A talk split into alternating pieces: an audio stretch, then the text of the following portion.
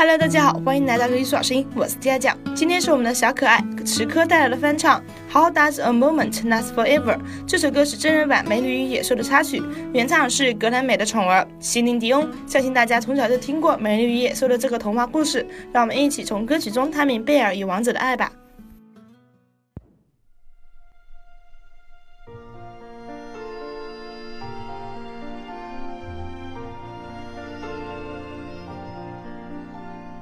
How does a moment last forever? How can a story never die? It is love we must hold on to. Never easy, but we try. Sometimes our happiness is captured. Somehow our time and place is due. Love lives song inside our and always will.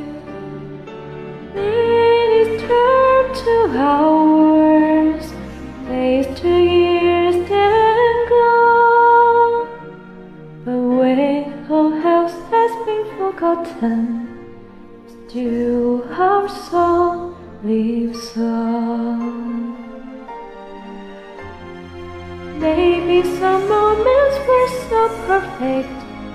Maybe some memories not so sweet. But we had to know some bad times. Oh, our lives are incomplete. And when our shadows overtake us, just when we feel our hope is gone, we'll hear our song and know once more our love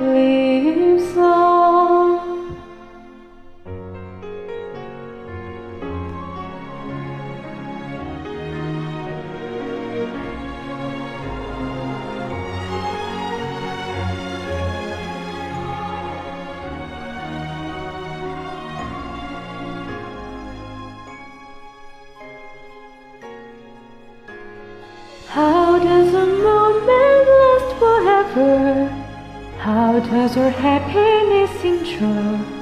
Through the darkest of our troubles, love is beauty, love is pure. Love has no mind to desolation. It flows like a river through the soul. Attacks, pursues, and years and makes us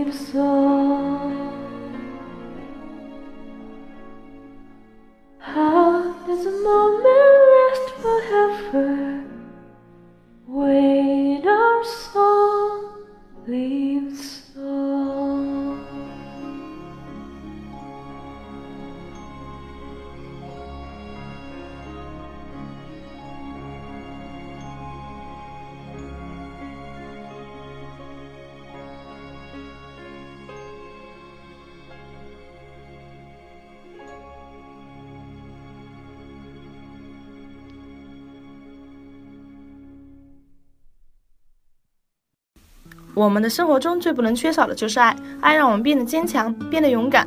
在爱中孕育的我们，即使暂时被阴霾笼罩，也有对美好的憧憬，有改变现状的勇气和力量。